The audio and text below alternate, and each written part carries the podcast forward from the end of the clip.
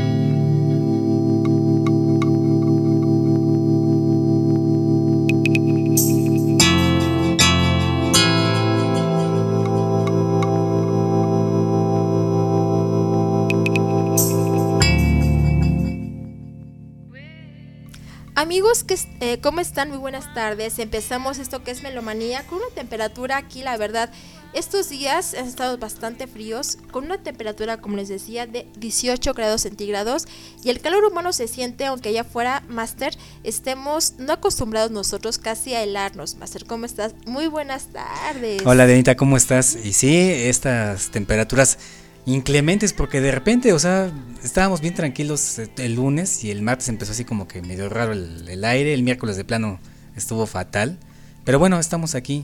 Ya son días, ¿no? Yo creo que son días ya en los que se experimenta este tipo de cambios. Así es, pues muy bruscos, que ya huele casi a Navidad, pues estamos escasos a un mes y un mes y días, un mes cinco, siete días. ¿Sabías que la gente que empieza a adornar desde estos días eh, eh, para Navidad, según esto, eh, es gente muy feliz. Ay, híjole, entonces yo no tengo ningún adorno en mi casa todavía. No, yo empiezo a adornar como por el 22, 21. O sea, cuando te acuerdas que viene Navidad, sí, cuando me acuerdo empiezo a adornar. Hay que adornar. bueno, también nos acompaña una amiga muy querida y linda de este programa que es Trixie. Amiga, ¿cómo estás? Muchas gracias, muy bien. Buenas tardes a todos, este público de Melomanía. Bienvenidos todos, ya después de la gran fiesta. Gracias por acompañarnos y bienvenidos aquí a Megatron Melomanía Tron. ¿Eh? La, frase de la Frase de ¿Cómo era, Trixie? Megatron Melomanía Tron. O sea, nada con Trump, no. Megatron. Megatron.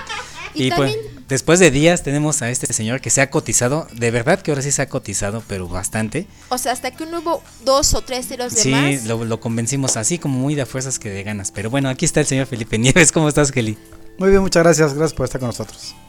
Y bueno, pues estamos esta ocasión para hablarles de Patrick Cowley. Eh, le titulamos Al Maestro con Cariño, ¿no? Así es, un gran músico y uno de los precursores de lo que es el high energy. Así es. Pero antes de eso vamos a hablar un poquito de nuestro pasado primer aniversario de Anita. Así es, pues nos pasamos muy contentos, eh, como tú decías, fue una, una, reunión íntima porque estuvieron los grandes amigos que cada viernes están con nosotros, también grandes DJs como lo que fue eh, el buen SEO, también estuvo por ahí Albert, un amigo también muy querido, que gracias a él estoy aquí en High Energy, en Energy México, también estuvo Mario, estuvo Julio, dando la sorpresa de lo que fue cumbia y salsa en nuestro aniversario. Así es. Y por fin Adenita, o sea, tanto se le quemaban las habas, ahora sí ya. Me, la, me bailaron, como decía el buen Víctor, ¿no? También estuvo Mario Cortés y por supuesto Alex. Alex Lestat. Que todos Que cerró con broche de oro, ¿no? Así con ese dance. Gracias por, por su tiempo, por dedicación y a los amigos que estuvieron ahí, pues muchísimas sí, estuvo, gracias. Estuvo genial, la verdad, muy divertido y, y de que se nos, se nos trepa la locura también, ¿no? Ahí en el escenario. Qué claro, bueno, hasta estuvimos bailando con peluca, ¿no? Nos despelucamos eh, literalmente, más. Así es. Y por supuesto, gracias. Víctor vino desde Querétaro, hay que acompañarnos, todos los amigos que hicieron el esfuerzo pues gracias por acompañarnos de este, de muchos aniversarios que serán más, Master. Así es, y pues la verdad creo yo que fue algo bastante divertido, nos la pasamos genial. Yo, Julio me estaba haciendo como preguntas de cómo me sentí y todo. La verdad, creo yo que es el primer aniversario que yo organizo, pero sin embargo me sentía súper tranquilo. Súper tranquilo y muy bien. Sabíamos, bueno, y sabemos que nos avalan grandes amigos y por eso es la, la confianza y también la felicidad que nos... De hecho fue muy rápido, aproximadamente un mes en que planeamos el aniversario porque no teníamos nada nada en concreto, fue rápido pero se armó muy bien a pesar del poco tiempo. Y aquí el propósito fue celebrarlo, ¿no? Porque ya en realidad desde mayo lo habíamos cumplido, pero pues por diversas razones no, lo hicimos hasta apenas esta ocasión, ¿no? salió la oportunidad, aprovechamos y pues qué padre. Y se dio, muy bien, ¿verdad Trixie? Se dio y se dio muy bien el aniversario. Sí, perfecto, muy divertido, amigos, muchas fotos. Eh, pues uno nos subimos a cantar, otros subieron a hacer este show. Ay, yo pensé que decía el ridículo. no, eh, bueno, aparte, pero estábamos en confianza. ¿Y tú, Ah, ¿Y tú sí. Felipe, qué impresiones tienes?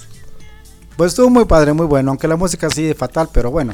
Ah. Es- se comprende, se entiende que pues no era no era un aniversario más de nosotros, sino que era mezclar la música de diferentes géneros que tratamos aquí en el programa, ¿no? Así es, por eso es melomanía, los amantes de la música y no solamente de uno, sino de muchos géneros. Así es. Bastante divertido, la verdad. Creo yo que, que- este la, la- todas las personas tienen un algo que decirte, ¿no? Ya ya ya yo creo que en su momento nos dirán. Pero fíjate que hasta en las cumbias, las salsas estaban cantando, ¿eh? O sea, no O los sea, quiero no los quiero culposos de muchos. Sí, no los quiero balconear, pero la verdad se veía que sí hasta les dolía. Pero-. Digo, a lo mejor bailar estaban así como que un poco indecisos, pero esa hora de que, que tocó y que mezcló Julio estuvo excelente. También Mario, Albert, bueno, todos los amigos, el CEO, ya con, hasta con pena y todo nos presentó, ¿no? Y se soltó un poco ante el micrófono. Así es, exactamente. Así que amigos, muchísimas gracias. Esperemos vernos dentro de un año en el segundo aniversario de Meloman. Así es. Y procedemos a saludar a la gente, ¿no? Así es, por favor, Master. Aquí en el chat nos acompañan nuestros amigos Jorge Pivaral hasta la plataforma Stream en Los Ángeles, California. También está Gabriel, está Víctor Díaz, nuestro amigo allá de Querétaro. También nos acompaña Albert Bir, otro DJ que estuvo con nosotros. José, también saludo al buen Aster, que estuvo con Jimmy y también tuvo su premio gracias a la calavera que nos mandó. También Has, mi amigo José Antonio, aquí nos dice Aster y se nos mandó un meme que está un sol. Y sea, ahora sí me extrañan cabrones. Sigan diciendo pues qué pinche solazo. Porque ahorita nos estamos quejando del frío y la verdad extrañamos un poquito el calor más. Aquí Ricardo dice, el Heli se cantó varias cumbias de la dinamita. Y mira, la estaba cantando. Imagínate cómo andaba ya de borracho. que ni se acuerda. También saludamos a DJ Magix y Saludos, Magix. a también César, a veces, a veces sí y a veces no. También aquí está el pendiente. Y pues a los amigos que se firman y a los que no, también muchas gracias por acompañarnos. Saludos aquí tarde. a Ana López que está escuchándonos desde Coacalco. Saludos, Anita. Bienvenida. También al contra Juan Arturo Treviño hasta la Sultana del Norte. Perfecto, pues vamos a comenzar con el programa y pues estamos empezando a adaptar secciones que en un inicio teníamos, por alguna razón las dejamos. Ah, bueno, sí, yo sí sé esa razón. Nos, nos daba de repente flojera o, o de plano lo pasábamos por alto, ¿no? Pero ahora pues es parte de lo que es melomanía y recordar efemérides, pues también nuevamente en el programa. Así es, lo, lo queremos hacer y lo haremos después de este primer bloque de saludos e- y felicitaciones e impresiones del aniversario de Anita. Así es. Y en este primer bloque están nuestros amigos eh, Hans, si no me equivoco, en este, en este No, bloque. es- bueno, estoy yo. Está el buen Master hablando de su propio programa. Este, Pero Julio, te reclamo, a mí, a mí no me preguntó nada. No, sí, ¿eh? qué, bar- qué barbaridad, Julio, ¿Qué, ¿eh? ¿Qué onda, Julio? Sí. Ah, también saludo a Julio. Te también afresaste, Julio. Aquí en el chat. Ok. Y pues vamos a escucharlos y darles nuevamente las gracias. Y después de esto comenzamos con las efemérides. Vámonos, señores. Energy Radio.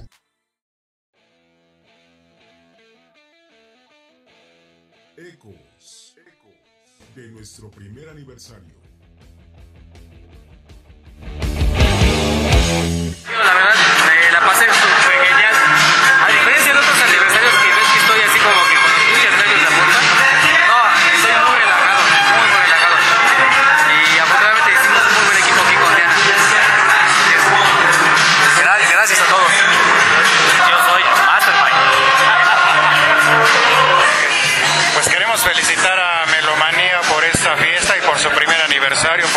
A Diana, a Marco Antonio, a Jaite y a Trixie por su programa que siempre también busca la manera de, de encontrar temas interesantes, de salir de la línea, de presentarnos música que no habían tocado en la estación y que pues es para todo tipo de gustos. Así es que pues un gran abrazo para todos ellos, que siga su gran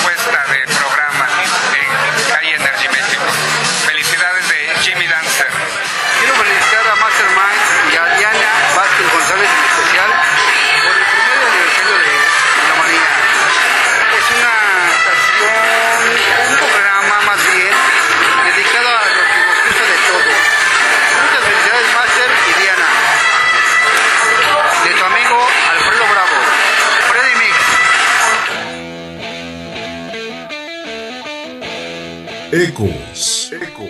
De nuestro primer aniversario.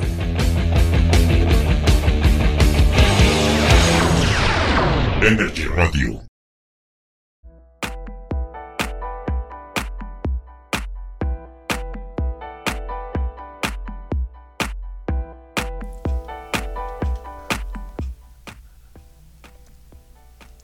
Efemérides.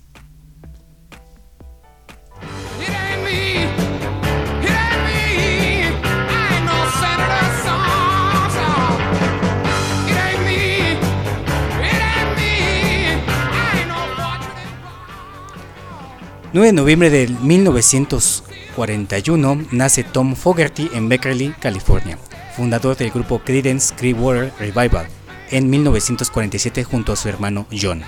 Él era el guitarrista, pero siempre estuvo a la sombra de su hermano, quien era el vocalista. Proud Mary fue uno de sus primeros éxitos de la banda. Murió el 6 de septiembre de 1990 en Arizona.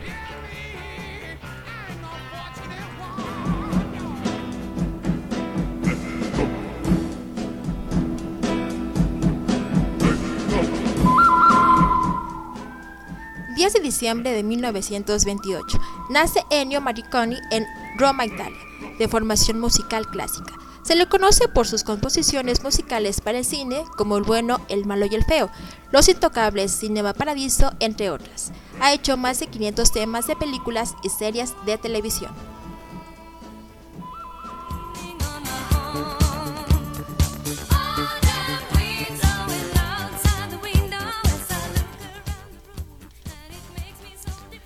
18, 15 de noviembre de 1945 nace Frida Lindstad en Ballangen, Noruega. Comenzó su carrera musical en 1958 como cantante de jazz. En 1972 firma con el sello discográfico Polar. En ese mismo año se forma ABBA, cosechando éxitos como Waterloo, Dancing Queen, Mamma Mia, Chiquitita, Fernando, Boulevou o Gimme Gimme Gimme, entre otros.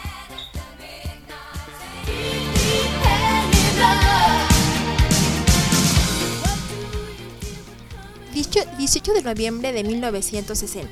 Nace King Wall en Chusek, Inglaterra, hija del cantante de pop Marty Wall. En, 18 en 1981 firma con el sello Rack Records debutando con el sencillo Kids en América.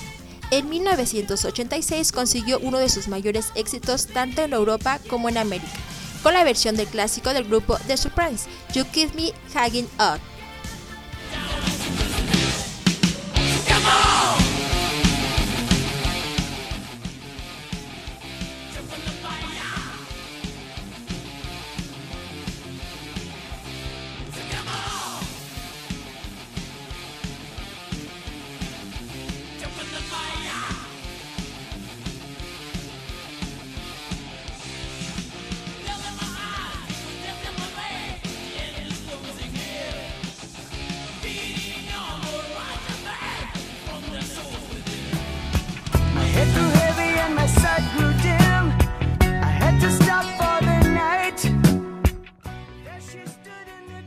1947.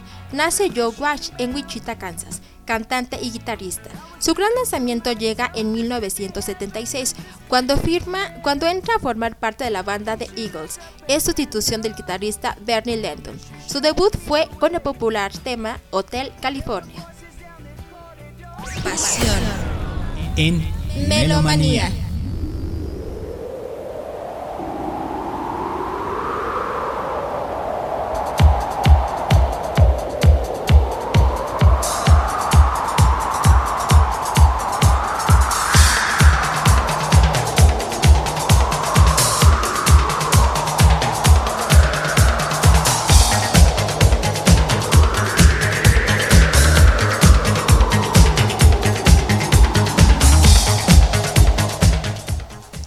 Bueno, melómanos, comenzamos de lleno con el tema de hoy. Patrick Cowley, al maestro con cariño de Anita. Así es, como habíamos mencionado, uno de los precursores de lo que fue High Energy y un eh, excelente, excelente músico, maestro. Fíjate que la música bailable, la música dance, le debe mucho a este señor, porque él le entregó en bandeja de plata a todos los que vinieron después cómo se debía de hacer la música con sintetizadores. Como dicen que él trajo del futuro y se los puso en sus manos a sus contemporáneos y a generaciones nuevas. Exactamente, así es. El señor Hightech está muy, muy preocupado, reconociendo los mensajes que los amigos nos hacen favor de escribirnos. Y también aquí eh, saludo a Mario Cortés, el brujo de Catepec, que está al pendiente ya de Melomanía. Así es. A ver, ¿algún comentario, mi estimado Heli? Bueno, lo principal que tenemos que recordar antes que nada es que la música disco en esa época, finales 70, sufría, o más bien tuvo, una evolución constante. Esta evolución se le llamó la época de la transición. En esa época de transición, pues se fusionaba y evolucionaba la música disco y se estaba convirtiendo en el high energy. Patrick Cowley lo que hizo fue tomar todo lo que había aprendido años antes en el San Francisco City College, en San Francisco, California, eh, donde estudió música, justamente, es una, una universidad en donde él estudiaba música. Él hizo antes que, antes que sus primeros eh, trabajos y sus primeras canciones, pues él tenía obviamente con este tipo de estudios del sintetizador y de la música, pues diferentes eh, conceptos de lo que él quería hacer. Entonces, básicamente lo que realizó a través de sus años fueron piezas instrumentales, piezas de demostración, porque también pues no uno únicamente se dedicaba al estudio. Él era técnico de iluminación. Entonces ahí conoció justamente a Sylvester y fue Sylvester el que lo descubrió. Patrick Cowley no nació de la noche a la mañana. Tuvieron que pasar muchísimos años, así que pues es una historia muy larga, muy completa, pero vamos a tratar de resumirla, nos queda menos de una hora, así que vamos a tratar de resumir poco a poco todo esto. Quiero saludar a mi amigo Martín Márquez Martínez, un amigo de toda la vida y que pues con él he hecho, o hacíamos más bien, anteriormente cada año pues un mini homenaje con, entre nosotros. Eh, toda una noche completa escuchábamos discos y cassettes de Patrick Cowley y pues por ahí tengo un, un artículo en donde resumo todo lo que platicaba con mi amigo. El artículo se llama Un hombre mágico, Patrick Cowley.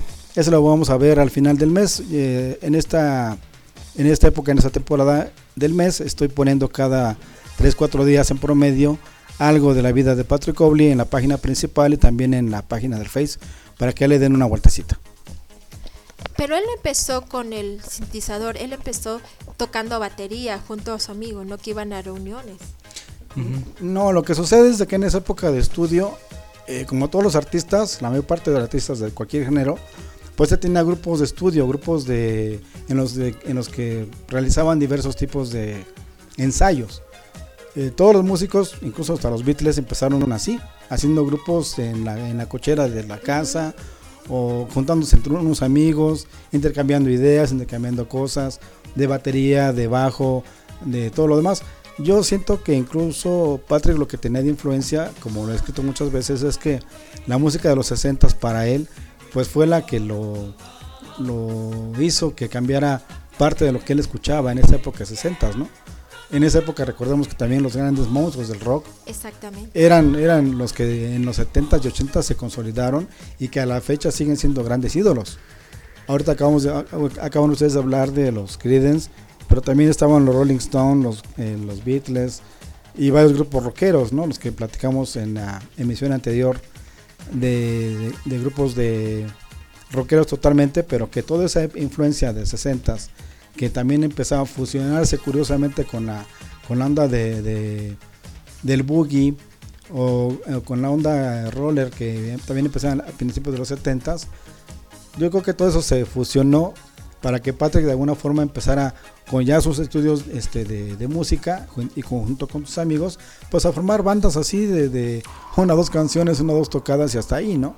Pero en este caso lo que hizo Patrick es que él estaba estudiando el sintetizador. Así es. Que en esa época también 70 pues era algo muy novedoso, era nuevo. El único que tocaba el teclado en esa época era, era el, el, tecladista de los Doors. Y párale de contar, ni siquiera los Beatles usaron a alguien que tocara No, el teclado. de hecho, no. Los Rollings tampoco, ACDC, Def Leppard, este, X, Bob Dylan. Nadie usaba el, el teclado en esos años. Pero Patrick lo que hizo fue que innovó de alguna forma con todos los sonidos que él empezaba a buscar y que él hacía en, su, en sus primeros teclados en una forma muy artesanal, porque también para grabar ese tipo de, de sonidos, pues no era nada fácil ni nada sencillo. Es que además no estaba como al alcance de poder hacerlo, no era tan, tan común tocar un sintetizador. A- Aquí nada más eh, qu- quiero agregar así un pequeño detalle. Los que sí tocaban en aquel tiempo, eh, a principios de los 70s, era precisamente Kraftwerk, pero era una música tan No extraña. rockeros, no. No, no era nada. Eh, o No sea, resulta- no, me refiero en eh, musicalmente hablando, ¿no? Claro. encasillarlos en un género no era nada que se conocía. La música resultaba muy extraña para la gente, ¿no? Entonces, tocaban con, sintetizadores, pero pues es muy diferente ver un músico que toca con un aparato a un músico que toca un instrumento así como la guitarra, la batería. Ve, un- ve a la gente así en acción, ¿no? Moviéndose, el, guitarrista también eh, rasgando la guitarra y moviendo para, de aquí para allá. Kraftwerk nomás llegaba, empezaba a tocar botones y ya se sonaba la música, ¿no? Y, y como que, ¿qué onda, no? O ¿qué? ¿a dónde está el que se mueve, no? O, o el cantante, no, pues no había nada de eso, el concepto era muy diferente, ¿no? Entonces, eh, eh, eh, el señor Patrick Joseph Coley, él nace allá en Buffalo, Nueva York, en 1950, el, 9 el 19 de octubre. Y yo creo que es como cualquier historia de vida de, alguien que sueña, o sea, quiere hacer algo más. Y es precisamente en, su búsqueda que se muda a California, buscando estudiar algo más en, en su, en su carrera musical y estudia sintetizadores. También Es- eso le llamó la atención. Bueno, regresando a su etapa, él fue el segundo de cuatro hermanos, dos, dos hombres y dos, dos mujeres. Exactamente. Y bueno, dentro de esa búsqueda, así como dice Felipe, él se empezó a meter mucho, mucho en el desarrollo de hacer sonidos para un fin específico.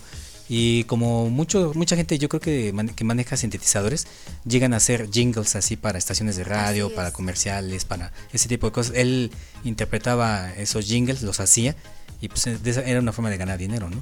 Incluso, Y- incluso también él trabajaba en algunas mm, en, en algunas cine- cinematógrafo- ¿no?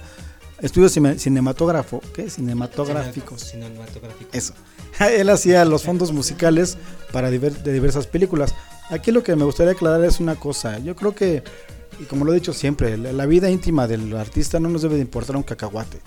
Y lo digo porque David Ávila hace dos años empezó como una, una especie de crítica muy mala leche, muy mala, muy mala onda y, y de un pésimo, una, de una, una pésima educación, en donde empezó a decir que, por ejemplo, Bobby Orlando, Sylvester Divine y Patrick Cowley pues, eran totalmente homosexuales y como tal buscaban su homosexualidad dentro de la música, ¿no?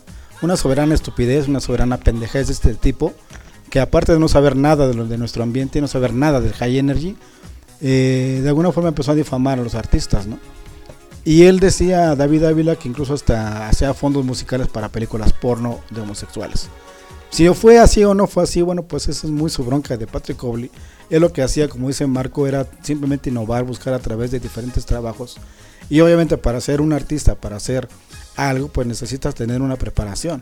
La única manera de prepararte en cualquier tipo de género, en cualquier tipo de actividad, incluso hasta en un oficio, que lo que tienes que hacer es prepararte y estar innovando constantemente a base de lo que haces en tu trabajo. Patrick lo que hizo fue no solamente hacer música de fondo para comerciales y para películas, sino también empezaba a hacer sus primeros trabajos, pero únicamente eran, demo- eran de demo, que le llamaban. Incluso muchas de, esos, de esas eh, piezas artesanales, como insisto, más adelante cuando se une a Sylvester, empieza ya a darles forma. Hay una pieza que se llama I Need Somebody to Love Tonight, necesito a alguien, necesito amar a alguien esta noche, que canta Sylvester. Esa- ese fondo musical ya lo tenía desde hace muchísimos años, pero no tenía nombre, ni siquiera tenía forma. Hay un disco que se llama Dark Entries, que es, eh, se hizo a partir de las, de las grabaciones que dejó inéditas Patrick, eh, como todos los artistas también cuando mueren, pues deja muchas cosas pendientes, ¿no? Y de todos ese tipo de rollos que sacaba Patrick de cassettes o de, de grabaciones, se hizo ese nuevo álbum. Y de ese álbum sacaron muchas piezas que más adelante pues supimos que eran parte de las inéditas que había dejado Patrick, así como en el tintero. Así es. ¿Qué les parece si vámonos con música? Ah, perdón, ¿quieres decir algo, Trixie? Sí, bueno, también este Pat, como también era llamado Patrick Obley, pues fue uno de los precursores de, la, de, de High Energy, uno de ellos, que con sus arreglos repletos de sintetizadores, además de realizar mezclas de los éxitos del momento, pues eh, también se dio la tarea de presentar un sonido puro y característico, lleno de vitalidad, de mucha vitalidad, que hasta el día de hoy nos parece es como algo es van- muy van- van- vanguardista. Así es. Bueno, pues qué les parece, vámonos con música. Aquí eh, una pieza musical bastante interesante se llama If You Feel It, si lo sientes, así se llama. Eh, de lo de, de- de- lo poco que se escucha de Patrick Cole en las fiestas, yo creo, es un tema que por lo regular no, no lo ponen. Vamos a poner a continuación, escuchen los sonidos, porque en realidad él en cada pieza musical interpreta mucho de sí. Y era un, ¿cómo, cómo puede ser? Una especie de esfuerzo para poder eh, dar con esos sonidos tan eléctricos una razón más humana. Es lo que eh, tiene su- la música de Patrick Coley. Vámonos con esto que, se llama If You Feel It. Y cuando terminemos, eh, vamos a escuchar al biógrafo oficial de Patrick Coley hablando precisamente de los inicios de este señor. ¿Qué te parece, Anita? Me parece perfecto, Master. Vámonos, son las 6.47 y están en Melomanía. Vámonos.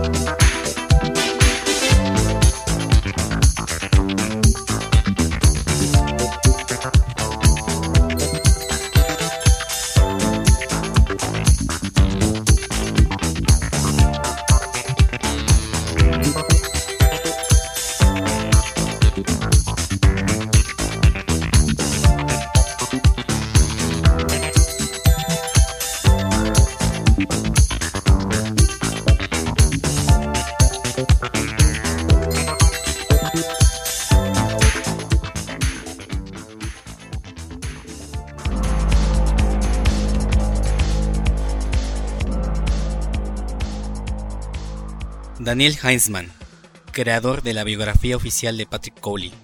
Puedes visitar su página desde la sección Enlaces en highenergymexico.com. Bienvenido Daniel. Desde Argentina quiero eh, felicitar a Marco Antonio por este especial de Recordando a Patrick Cowley. Y por cierto, saludar a mi amiga Guadalupe Buitroni y al resto de, lo- de la gente de la mesa por, por este emprendimiento. Muy bien. ¿Cuándo y cómo fue la primera vez que escuchaste o supiste de Patrick Cowley? Bueno, la primera vez que escuché a Patrick fue en el año 1982. Tenía yo 19 años y estaba haciendo servicio militar en mi país. Eh, fui a la casa de un compañero de servicio militar eh, que había comprado un novedoso disco Dance y el primer corte de ese disco era Going Home. Eh, allí quedé realmente maravillado por la, la- la hermosura de- del, del sonido. Era Going Home Remix. ¿Qué relevancia ha tenido el fenómeno Cowley en tu vida? Eh, bueno, el, el fenómeno Cowley en mi vida tuvo muchísima relevancia, eh, ya que me acompañó en todos los momentos de, de mi vida, desde los mejores hasta los peores. Siempre consideré a la música de Patrick Cowley como una fuente de energía, eh, algo muy bello y poderoso, y realmente me contagiaba de, de esa gran energía, a tal punto de, de haber escuchado los temas una y otra vez cuando era estudiante, no, no, no paraba de escucharlos, una y otra vez, daba vuelta el cassette eh, de un lado a otro y, lo escuchaba permanentemente. Más que nada eh, el famoso Megamix o Megamedley. ¿Qué impacto ha tenido el fenómeno Cowley en Argentina, sobre todo con sus fans argentinos? Eh, bueno, no puedo precisar con certeza ya que en Argentina se conoció a Patrick Cowley como en cuanto a la música en sí, pero no en cuanto al artista. De hecho, muy pocos conocían a Patrick. Solo en los círculos de jockey o gente involucrada en las novedades musicales. Ellos sí conocían realmente quién había hecho esa música y quién había editado la música. Eh, pero a, a decir verdad no, no hubo en Argentina ningún movimiento o movida en pos del fenómeno de Patrick Cowley, como quizá lo hubo eh, en, Me- en México, obviamente. Eh, aquí todos han disfrutado de su música, pero yo no les llamaría fans de, de Patrick. ¿Cómo era Patrick Cowley en su carácter como músico y en su vida fuera de los estudios de grabación? Eh, ¿Cómo era Patrick? Bueno, esta es sin duda la pregunta que más me gusta contestar. Patrick era una persona muy reservada y diría un hombre bastante anónimo, muy conocido por su innovadora forma de hacer música y no por un escenario, obviamente. Era muy obsesivo, del tipo de obsesivo que busca la verdadera perfección. Eh, se molestaba, se disgustaba cuando las cosas técnicamente no salían y suplía estas falencias con horas en, en estudio, horas practicando y trabajando y trabajando en la canción, muchas horas. Tenía un sentido del humor muy particular con sus compañeros artistas. De todas maneras, eh, los músicos de la época, los músicos, sus amigos, no lo consideraban músico como tal, pero sin embargo quedaban maravillados o asombrados al escuchar lo que Patrick lograba con su extraño sintetizador. Eh, el mundo de Patrick eh, giraba en torno de la música y de la cultura gay o gay culture. Amaba y se identificaba con ese estilo de vida, realmente, lo sentía así. Y de hecho San Francisco resultó ser la ciudad ideal para desarrollar eh, esas, prioridad- esas prioridades de, de Patrick. Eh, a partir de los años 70, eh, que ingresa en la comunidad de, de DJs, que en esa época no se llamaban así. Por último, ¿cómo llegaste a la conclusión de que Cowley ha sido el mayor talento musical? Eh, bueno, el mayor talento musical, bueno, eso obviamente está a la vista para mí. Si escuchan hoy Manergy, Going Home o Mindwarp y, y no sabes o no saben quién lo hizo, seguramente dirías que esa música fue hecha con la ayuda de algún software en el año 2000, seguramente. Pero obviamente no termina ahí el análisis, ya que la belleza de las canciones y el futurismo de su sonido eh, realmente no admiten otra interpretación. Daniel, ¿algo más que quieras agregar? No quería dejar pasar eh, por alto y destacar algo muy interesante eh, respecto a Patrick. Eh, sabemos que Giorgio Moroder y otros grupos de la época ya habían usado el sintetizador Prophet 5 o Profeta 5 para todos los sonidos y el vocoder para las voces robotizadas. Pero la gran diferencia con estos artistas era que Patrick contaba con muy pocos recursos económicos, mientras que ellos contaban con una gran producción. Y a tal punto les puedo decir que Patrick nunca pudo pagar el alquiler completo de un estudio de grabación, sino que permutaba las horas de estudio por trabajo, eh, por trabajo de composición para otras personas. Eh, el tema Right on Target, eh, con la voz de Paul Parker, eh, fue compuesto antes que Menergy y fue grabado por Patrick eh, de una forma, eh, les diría, realmente primitiva. Eh, estamos hablando de uno de los temas que fue número uno de los rankings de, la época. Eh, fue grabado con apenas un, grabador de 8 de ocho canales a cinta abierta. Eh, Patrick nunca usó el vocoder para las voces robotizadas y futurísticas, ya que era por entonces muy caro, sino que usó un sistema casero compuesto por un tubo de goma que se unía a un amplificador y a un altavoz. Hablando por el tubo de goma, se reproducía la voz modificada.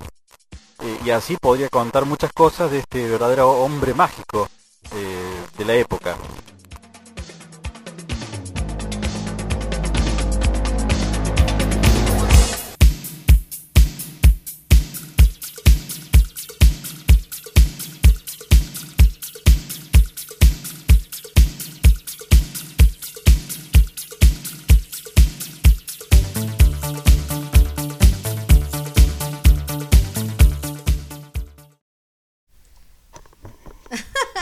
Patrick Cowley compuso y trabajó sus trabajó y compuso sus maravillosas producciones casi exclusivamente eh, eh, en, su en su sintetizador análogo polifónico Profeta 5, que medía casi un metro,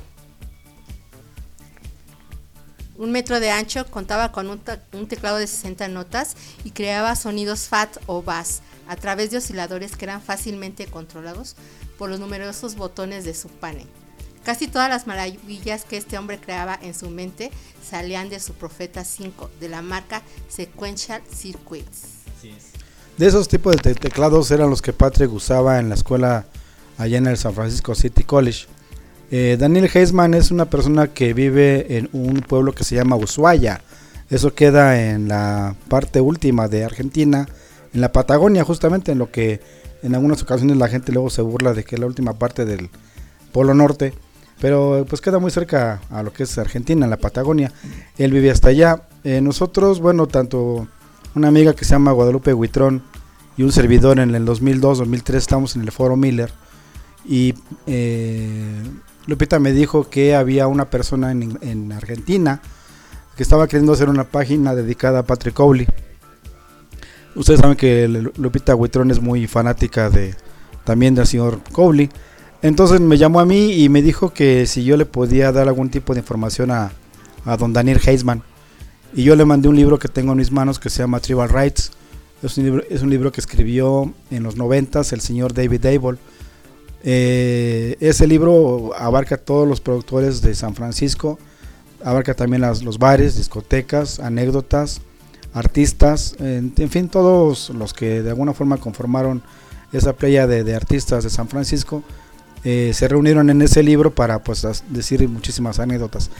Entonces le mandamos entre Lupita y yo, este, le mandamos a Daniel ese libro de Tribal Rights y de ese libro pues el 80% de lo que ustedes ven en su página de Patrick Cowley hecho por este señor Daniel Heisman eh, proviene de ese libro, las fotos, eh, imágenes, eh, caricaturas que por cierto también hizo David Dable y las anécdotas que ustedes ven también ahí eh, en esa página que son como seis, seis páginas más o menos que conforman ese, ese álbum literario son de ese libro de Tribal Rights y yo puse una pequeña dedicatoria en la primera página de esa, de esa página de Daniela entonces igual al ratito le mandamos la liga porque esa liga ha cambiado durante est- estos años porque don Daniel desafortunadamente tiene bueno ha estado un poco enfermito pero afortunadamente bueno pues sigue sigue en esto y ojalá que pronto también podamos contactar para ver qué ha, ha descubierto últimamente de don Patrick Cowley. Así es. Fíjate que esto que comenta Trixie de el Prophet 5, pues a pesar de que es un sintetizador y lo que comentaba Felipe en el corte anterior, no es que todo estaba ya solucionado, no, había que hacerlo, había que crearlo. Entonces, El Profeta 5 es un sintetizador polifónico. Esto eh, quiere decir que tenía muchas voces o cada sonido en diferentes momentos se podían sonar al mismo tiempo. Eh, cuestión diferente con los primeros sintetizadores como por ejemplo el Moog. El primer Moog era un, sintetizador que nada más un sonido hacía. Si querías hacer otro, o sea, lo podías programar y todo, pero te hacía otro sonido nada más. O sea que juntar todos los sonidos tan diferentes de- del sintetizador era muy difícil. Y el- en el caso de Profeta 5 fue uno de tantos que salió ya siendo polifónico. Entonces realmente era un gran avance en ese aspecto porque incluso las teclas eh, son 64 teclas que tiene el Prophet 5. Un banco de teclas lo podías tú dejar programado con un sonido, otro banco de teclas con otro sonido, otro banco de teclas con otro sonido. Entonces era algo pues realmente maravilloso es tener un sonido eh, muy distinto en un lado y de tu mano derecha, por ejemplo, hacer otros sonidos, ¿no? Entonces eso era lo, lo interesante de esto, que se podía hacer eso. Pero para hacer eso tampoco era así una cosa sencilla, realmente era, como dice Felipe, todo un trabajo artesanal. A veces cu- cuando sucede esto de que Sylvester descubre a Patrick que, sabe tocar, fue incluso por un accidente, porque siendo el técnico de- de iluminación, pues él estaba revisando, ¿no? Que pues no se viera nada oscuro, esas zonas. Y empezó así, sin querer, a tocar el sintetizador. Entonces a Sylvester le llamó la atención, ¿no? Dice, a ver, toca, toca esto, ¿no? Le, le dio una partitura y Patrick la, la tocó así, como vio que se le facilitaba hacer eso, se lo jaló para su grupo musical de Sylvester. Sí, incluso, incluso hay un pequeño video donde se ve que está Sylvester con Patrick Cowley, eh, Cow- Cowley, perdón. Este, ese es uno de, o si no, creo es el único de los videos donde Patrick sale en video. No, lo que pasa que en ese tiempo, por ejemplo, eh, Sylvester mete a Patrick desde el 77-78, pero lo mete para grabar los discos que él, él- él en ese tiempo, Sylvester, empezaba a hacer. De hecho, los, los últimos tres discos antes del 80, que fue 77, 78 y 79, eh, entre esos tres discos están ya grabaciones y partituras y arreglos y ediciones, mezclas y, trabajos de sintetizador de Patrick Cobley. Nada más que cuando hacía sus giras Sylvester, algunas giras obviamente pues no las pasaban en televisión. Y las pocas veces que, que Sylvester se presentaba con su grupo, pues era un grupo muy enorme porque era toda una, una orquesta que tenía Sylvester. Aquí hay que reconocer también otra cosa muy importante. Sylvester también fue un icono en cuanto a que a él no le importaba la imagen que daba hacia la gente. Es decir, muchos le criticaban, por ejemplo, que porque tenía dos, a dos señoras demasiado obesas, que eran las Two o The Weather Girls. Y él decía, bueno, es que ellas cantan. Al público lo que le tiene que importar es su voz, su talento, lo que tienen ellas en las voces. Y Sylvester en alguna forma eso defendió mucho. Hizo eso a la larga, Sylvester fue también lo que le dio respeto en todo el planeta. ¿eh? Porque Sylvester se presentó en, lugares en donde muchos artistas jamás se presentaron, ni se presentarán jamás. Porque eran negros o porque eran de raza africana o porque tenían una idea de muy diferente de lo que es el concepto de la vida.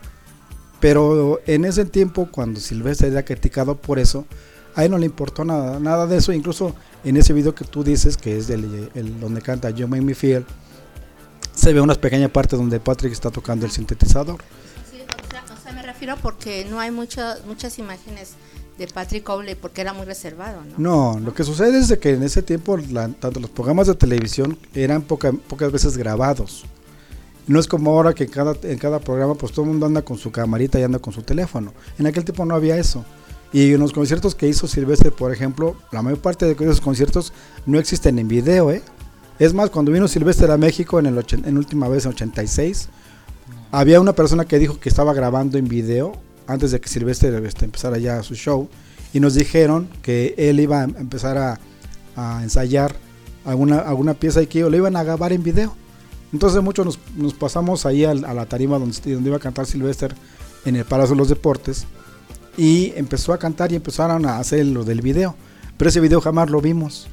¿Por qué? Porque muchas cosas de Megaton y de la Fantasy Records donde grababa Sylvester, una de dos, o alguien las guardó y alguien las tiene, o simplemente se perdieron. Entonces, en aquel tiempo era más difícil sacar a todos los músicos que tú tenías porque finalmente eh, lo principal para vender de mercadotecnia musical era el artista. O sea, igual Michael Jackson tenía toda una playa de, gente al- alrededor, pero muy pocas veces vimos quiénes eran. Incluso estaban sus hermanos tocando también o cantando, los usaba de vocalistas y no los vimos tampoco. Entonces, a, a veces, por ejemplo, quisiéramos tener más cosas, ¿no? De los artistas. Pero desafortunadamente en esa época 70 pues había muy pocas muy pocas eh, posibilidades de hacer este un video. Sí, ahorita me estoy acordando, por ejemplo, del video que grabaron este, las Lip Sync, Funky Town. ¿Cómo es el video? Si lo has visto. Nada más están bailando. O sea, realmente no hay así como que una, una, Una producción. producción. para el video. No existe. No existía. Eso se empezó apenas en los 80s, a inicio de los 80s. Pero en los 70 pues no había nada de eso. ¿no? Y también vemos una producción bastante, bastante simple. Exactamente. Sí, bastante simplona. Y digamos que se agradece, digo, hasta cierto punto, pues más o menos te das cuenta cómo era, ¿no? Pero sí, o sea, videos así, pues con cierta producción, viendo al cantante, viendo a sus músicos, pues no, no, no lo hay, ¿no? Todo Solamente lo hacían como con una cámara y era como todo general. No había cortes, no había edición. o en muchas las veces como lo que ocurre, nos queda la anécdota de alguien que lo vio, ¿no? lo vio. Y ya lo, lo interpreta escribiendo en algún lado, ¿no? Saludo aquí a Isaías Soriano que nos está escuchando, dice que está este, muy interesante el programa el día de hoy. También, por supuesto, saludo al buen SEO que manda saludos a todos los del Estudio 1. También saludo a Antonio Santizo y también a María de Jesús que están aquí ya en Melomanía. Y este Ángel Ramos, ¿no? Ah, también el señorito Ramos hasta Houston, Texas. Así es. Bueno, pues em, eh, una anécdota así de lo que comentan precisamente en esto de la música es que en un ensayo estaban... eh, eh, estamos hablando de una época donde no el aparato te reproducía todo. O sea, si quería Patrick hacer sonido, tenía que ir en la parte de atrás y mover cables así rápidamente en el, en el concierto para poder sacar otro sonido. Entonces, en una de esas interpretaciones que estaba ensayando con Sylvester, de repente, o sea, Patrick se metió así y empezó a tocar y así eh, como, me imagino yo como un- una persona que tiene una guitarra, ¿no? Y de repente se clava así haciendo, haciendo un solo. Ajá. Así, igualmente Patrick, eh, hasta que llegó el momento en que todos se quedaron callados y no nos estaban viendo así como que... Eh, como, eh, Sí, esto- como, sí, se sorprendidos, ¿no? ajá. De que, de que lo estaba haciendo muy bien, ¿no? Y de hecho, de cuenta que así como luego ocurre aquí con nosotros, ¿no? Maestro lo organiza, ¿no? Ya cuando empieza a voltear, que los que lo ¿Qué están pasó, viendo, no? eh, lo único que él les dijo, este, de- hay días que sale bien, así le- les comento. Y hoy es uno, ¿no? Por decirlo. Sí, exactamente. Muy, algo muy fantástico de este señor de Patrick Cole. Vámonos con más música, ¿qué te parece? Por favor, Marco, que tenemos todavía mucho, muchas anécdotas y el tiempo se va muy rápido. Exactamente, este es precisamente eh, uno de sus grupos al que le hizo, al que le produjo música. Esto es Lo Verde, Ah, Die Hard Lover, un grupo, eh, yo creo que lo comentamos en el bloque que viene, pero un grupo que aunque tuvo pocos temas, eh, fue todo un, todo un hito aquí en México. Pero hoy, hoy Además, te lo todas platicamos. bastante conocidas. Exactamente. Vámonos, estamos aquí en... Melomanía son las 7 con 9.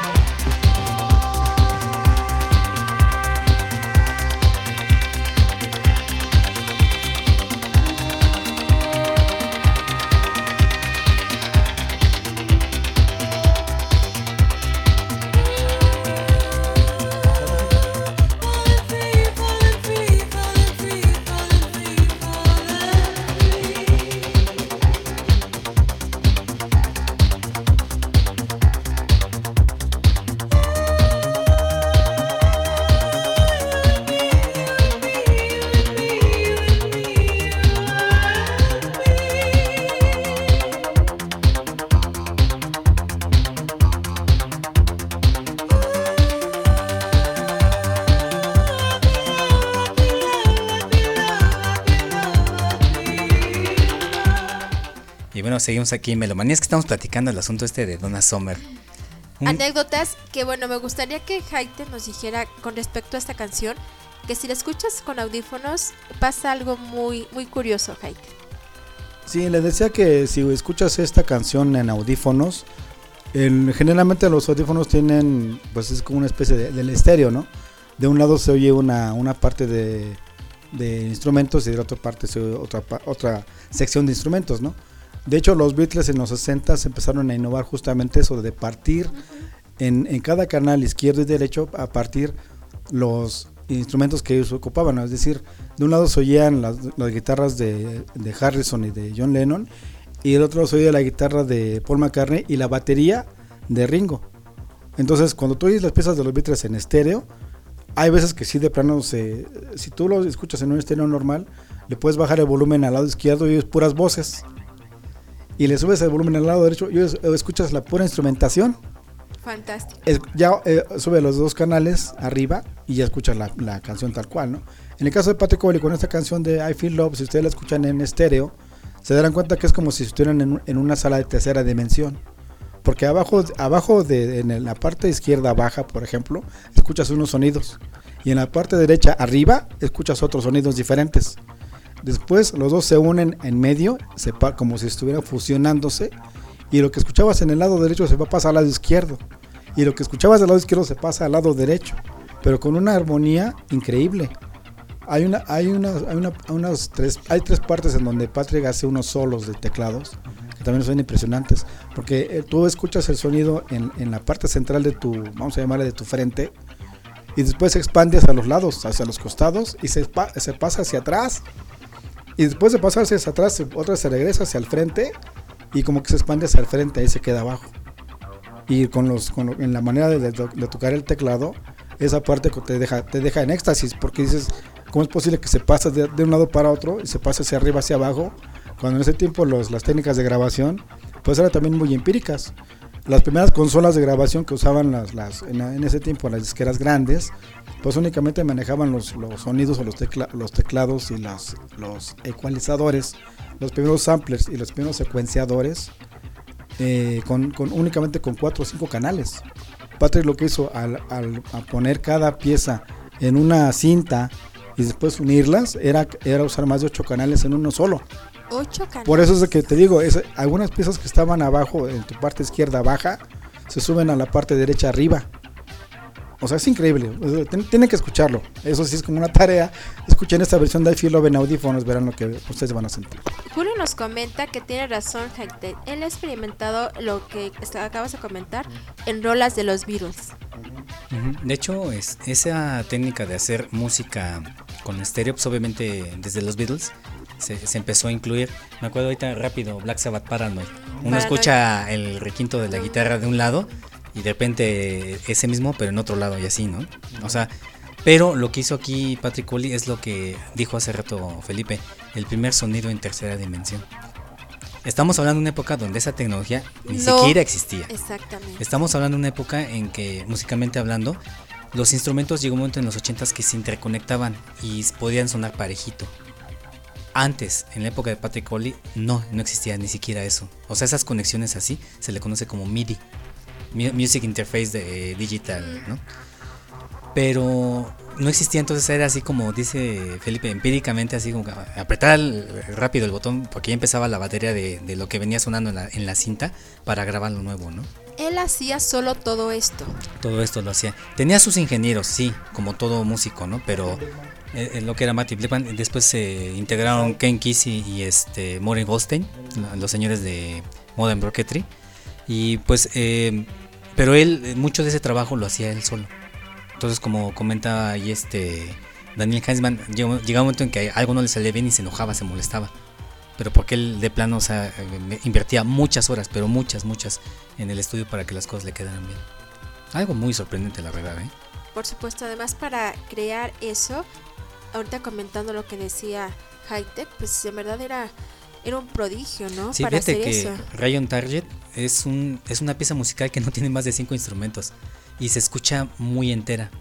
Y es una pieza musical que se aventó Patrick en poco tiempo, a diferencia de sus otros temas. Eh, Regon Target fue algo de lo que hizo así como que, vamos a decir al vaporazo, en el sentido de que lo hizo bastante rápido y le quedó súper bien. Paul Parker vio cómo lo hizo y él se sorprendía que agarraba, agarraba su cinta de, de carrete, regresaba eh, buscando el punto donde, com- donde comenzar y grababa sus, sus audios y así se la pasaba, grabando, grabando, regrabando, regrabando. Como son eh, cintas de audio que no se, ¿cómo se dice? No se deterioraban de, de estar pasando, pasando, pasando, eh, era lo que se aprovechaba en aquel tiempo. Estábamos hablando de muchas horas de trabajo. Muchas horas de trabajo y, lo que dijo Felipe también, o sea, era un trabajo 100% artesanal. ¿no? Así es. Ujú. Sí, no, no había lo que tenemos ahorita que había software y hay una mesa de edición y tú puedes pegar y quitar y poner, no, o sea, antes no existía nada de eso, ¿no? La- la- ¿Sabes cuál era el cortar y pegar de, de esos años? ¿Cuál? Con unas tijeras. Literal. Sí, o sea, cortabas con unas la tijeras cinta. la cinta y pegabas con un Durex en la parte de O atrás. sea, esa era tu edición. Esa era la edición, exactamente. Así lo hacían. Así. Y, y como les digo, era literal cortar y pegar. Algo bastante sorprendente. Aquí nos eh, pregunta José, dice que tiene una pregunta, valga la redundancia. ¿La canción de Donna Summers es de Patrick o es de Giorgio Moroder? Es de Giorgio. Sí, este tema de Alfie Love, Giorgio lo compuso en 1977. Patrick Cowley le hizo el remix en 1981. Y hablar de remix es volver a hacer desde cero la canción. Eso fue lo que hizo. Entonces digamos que creó la canción nuevamente. Así es, la, la- la volvió a hacer, ¿no? La recreó. Ujú, exactamente. Bueno, eh, vámonos, ¿qué les parece con algo más de música? Eh, ah, es- yo creo que es uno de mis artistas consentidos, me imagino que también tuyo, Felipe. Paul Parker. Sí, desde luego, incluso hay que tener un agradecimiento especial porque Paul Parker cuando Patrick empieza a sentirse mal, recordemos que en, en esos años eh, la cuestión del SIDA no existía. Entonces a él le diagnosticaban en ese entonces que él tenía leucemia, principios de leucemia. Y sobre eso, pues Patrick creo que murió. Finalmente, cuando empezó a ponerse mal, eh, Paul Parker fue quien lo llevó a su casa. Y, ju- y bueno, aprovechando que estaba en su casa, juntos hicieron su primer álbum de, de Paul Parker llamado Too Much to Dream. En este álbum de ocho canciones de Paul Parker, pues aprovecha como esta, ahorita dijo Marco, todo lo que estaba teniendo Patrick en, en sus manos, cómo lo hacía, con qué eh, mezclas lo hacía también, con qué estudio, todo lo demás. Y ya terminado el álbum, bueno, pues lo llevan al staff de la Megaton junto con Marty Blickman, hacen la última producción y ese fue el primer y único álbum que, salió bajo la producción de, de Patrick Cobley. Y Paul Parker, bueno, pues siempre en sus conciertos, de hecho cuando vino a México y lo, y lo- bueno, hicimos, platicamos un poco con él cuando estuvo con Polymarch y que tra- también trajo a Pamela Styling, entonces creo que fue en 2012, 14 por menos, 12, 2 o 3, bueno. Cuando vino la última vez Paul Parker a México, traído por Polymarch, antes de su concierto en la tarde, nos invitaron a que eh, estuviéramos con los artistas, con ellos dos, para que nos firmaran y nos autografiaran algunos discos y demás. Yo aproveché incluso para decirle a, Pat- a Paul Parker, perdón, que, que qué pasaba con todavía con Patrick Cowley, si todavía le preguntaban de él en el planeta. Y él me dijo que sí. Dice, sí, pues, la gente siempre me pregunta dónde voy, siempre me pregunta algo de Patrick Cowley, me pregunta una anécdota, me pregunta cómo era, o sea, me pregunta cosas que ya, dice, después de tantos años, después de 30 años me siguen preguntando. Dice, pero Paul Parker, pues, digo, perdón, eh, Patrick siempre va a estar en mi, en mi corazón. De hecho, cuando yo canto sus canciones, pues como que siento que me está, me está mirando. Me decía Paul Parker, ¿no? Y eh, pues es un artista, pues igual de la camada de la de las grandes artistas que salieron de la Megaton Records. Así es. Pues vámonos con ese tema musical de Paul Parker, de toda la producción de Patrick Cowley. Esto es Shut in the Night, aquí en Melomanía. Vámonos.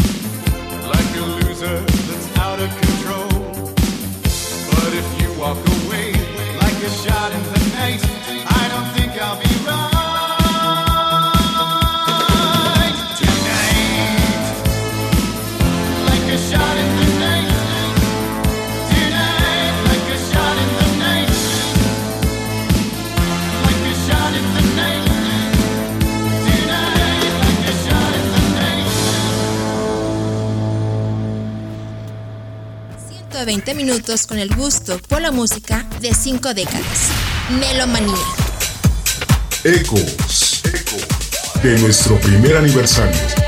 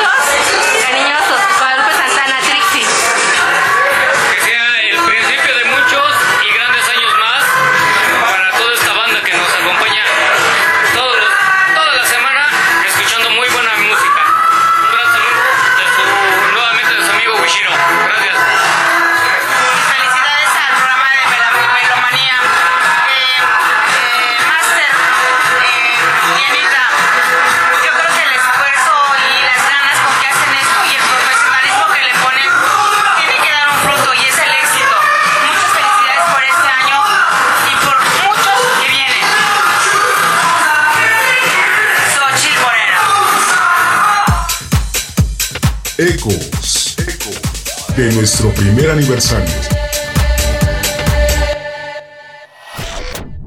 120 minutos con el gusto por la música de cinco décadas. Melomanía.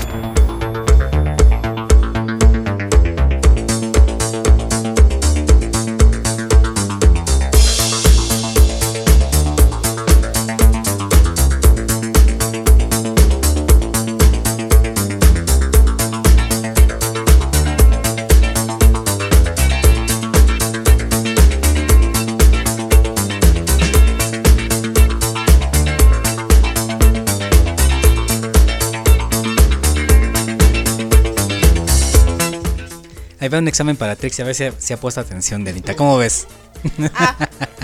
A ver, maestro Longaniza. Esto lo organiza. no, Trixie, por ejemplo, en tu caso, ¿tú desde cuándo escuchaste a Patrick Cowley? O sea, tú sabías que ya era Patrick Cowley. Mm, Bueno, yo no sabía que era Patrick Obley, pero sí eh, con I Feel Love yo conocí, bueno, con la canción de Donna Summer, esos sonidos este, de Patrick Obley en esta canción de I Feel Love, pero nunca me imaginé que era el sonido Patrick, el sonido Fra- San Francisco, ¿no? Pero ahorita que estábamos comentando, para mí esa la música de Patrick Cowley es tan fantástica que es como es la es la tú escuchas esa esa música, las canciones, los temas y escuchas los sonidos y dices es la imaginación de Patrick Cowley plasmada en la música. Sí, así es. Fíjate que yo también en mi caso, yo nunca supe bien que era música de Patrick Cowley. A mí me gustaba del High Energy, lo empecé a escuchar desde el 83. O sea, yo me perdí como que esos años de transición de la música, cuando precisamente pues, era, era el auge y, la época de Patrick Cowley, ¿no?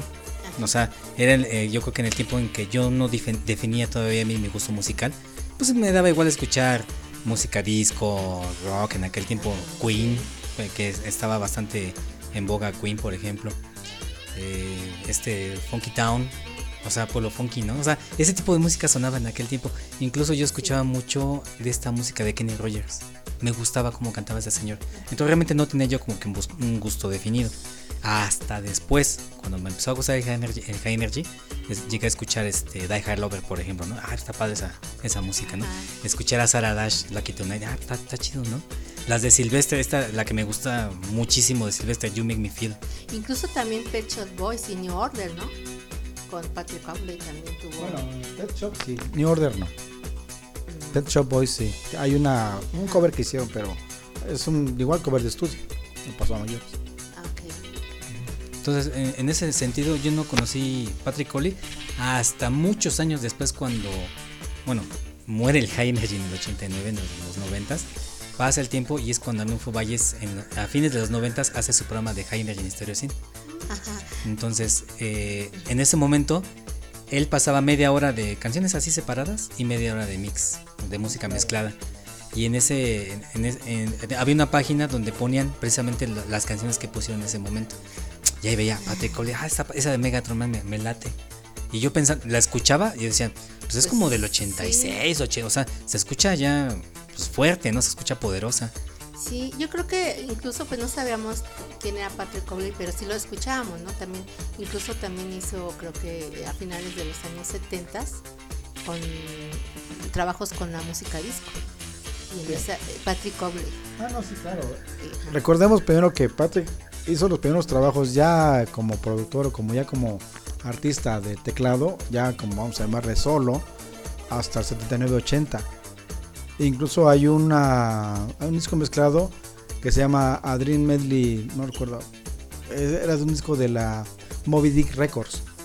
Él ahí hace eh, un disco mezclado con piezas tocadas por él de diferentes canciones. En aquel tiempo vamos a llamarle como eran country. Eh, pero eh, por ejemplo, tal que decía hace poco Ma- este, Marco, con el grupo Lo Verde, la primera canción que, hizo Patrick Cole se llamó Ico Ico. Es una canción que pues no, no gustó mucho porque en aquel tiempo la música disco era la que predominaba. Entonces esas piezas vamos a llamarle eh, de demostración de lo que iba a ser la música de Patrick, pues no funcionó muy bien al principio. Pero ya con Sylvester hizo muchas, como te insisto, hizo dos álbumes con él completos.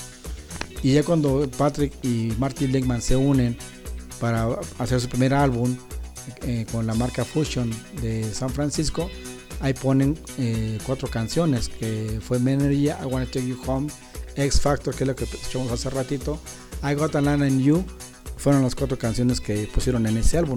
Y una versión pequeña de Memory. Pero en sí, Patrick empezó en la música disco y le tocó justamente la transición.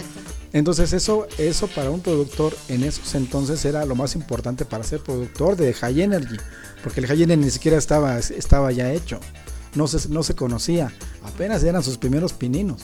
Por eso cuando mucha gente dice que eh, Patrick fue el padre del High Energy, no, no es cierto, perdónenme, él no fue el único, fueron muchísimos productores, estuvo Bob Orlando, estuvo Fone de Wolf, estuvo el propio Giorgio Moroder, una parte de la música disco, buena parte fue de él.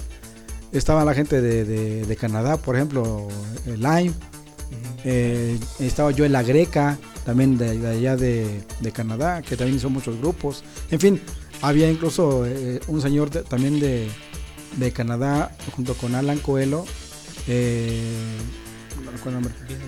Vince de Giorgio, también, ajá, él que también hizo muchísimas piezas de música disco. Entonces, junto con todos ellos, esa, toda esa, esa, esa gran rama de, de productores a finales de los 70s, principios 80s, es cuando se empieza a fusionar la música disco con la nueva música que iban a hacer en ese entonces, que ya hasta el 82, 83, es cuando ya se le pone por fin el nombre de High Energy. Es decir, Patrick Cowley ni siquiera fue llamado eh, par- parte de la música de High Energy sin querer. Ahora escuchamos, por ejemplo, eh, con Paul Parker, Shot in the Night, que ya para ese entonces ya era High Energy, pero Patrick ya se había muerto. Patrick murió en, en noviembre del 82. Incluso el Die Hard Rover, que aquí le pusieron en México presumida, no sé por qué le pusieron así, porque finalmente no es, no es la traducción de Die Hard Rover, pero bueno, le pusieron presumida. Esa canción es del 83, llegó a México hasta el 83. Y también la toman como parte del High Energy, y no, es parte de la transición todavía. Y Patrick, insisto, murió sin saber que él había sido parte de los fundadores principales del High Energy. Fíjate cómo fue la visión de este señor y todo lo que él, él tenía de, de piezas que ya había hecho y canciones que ya fueron ya por fin famosas, que incluso cuando ya a su muerte, pues no supo siquiera que era High, Energy. ¿eh? Y yo creo que tampoco se imaginó la dimensión que, que tomaron, ¿no? Porque en realidad se escuchan canciones bastante fuertes y muy frescas, ¿no? O sea, pones esta de X Factor una vez me preguntan, oye, ¿cuál es esa rola? ¿Es nueva? Y pues, o sea, ya así como que, no, no, no es nueva, ¿no? Es New Energy, ¿no? Ándale, como New New, Ener- Energy. New Energy es lo- de lo nuevo. No, o sea, es una canción que se hizo en el 81, ¿no? Oye, se está padre. ese- Es que así suenan las de ahora. Y, y yo así como que pensando, no, no, no suenan así, o sea, discúlpame, ¿no? Pero bueno, o sea, es, es la impresión que da de a lo que es mejor un dice que sonaban así porque lo creía muy moderno. muy moderno. Para la época en que Ujú. fue construida, en que fue hecha. Sí, incluso eh, estamos hablando que son instrumentos que Patrick Cowley usa, que ni siquiera son los instrumentos oficiales, por decirlo de alguna manera, del High Energy. O sea, el High Energy usa mucho Lindrum. Patrick Cowley en aquel tiempo este, usaba cajas de ritmos, pero ninguna era Lindrum. O sea, más bien, el Lindrum G vino mucho después, años después, ¿no? Este eh, usa mucho vocoder, otro vocoder especializado. Patrick Cobley no, bueno, como lo que comenta Daniel Heisman, nunca usó vocoder. Él le- a- con un tubo de goma hacía las voces robotizadas. Guau. Fíjate que Aparte, muy creativo. Sí, muy creativo. Fíjate que, bueno, no sé, es que en aquel tiempo cuando creo yo que la ciudad no estaba tan bien puesta como lo está ahora. No, no es que esté así la última moda, ¿verdad? pero me refiero a que, por ejemplo, eso del tubo de goma, bueno, con las había unas mangueras de agua que estaban largas, así que eran como de plástico, no sé qué. Claro, plástico qué- duro. Ajá, de plástico duro, no, no sé qué material era. Pero si tú hablabas a través de esa manguera se escuchaba así rara la voz del otro lado. Ajá. Entonces él, él usó esa idea, le puso un, un micrófono al final y ahí, ahí se sacó las voces. De hecho, esas voces de Menergy eh, o Megatron Man son voces de Patrick Cowley, son de él. O sea, de- muy creativo como tú dices, ¿no? Bastante Aquí nos comenta José Miguel que su música eh, pues era muy adelantada para, para la época y una de las mejores. También Gabriel nos comenta que su música es atemporal e inmortal. Ok. Así es. Vámonos con más música para que no, se, no nos coma aquí el tiempo. Vámonos con dos rolitas. Una es Sarah Dash, Lucky Tonight. Muy buena rola. Y esta de Sylvester, donde creo yo es de, de esos em, de esas piezas musicales donde Patrick se desplaya así de repente, ¿no? Esta de Dance Disco Hit. Aquí en Melomanía ya son 7 con 38. Vámonos.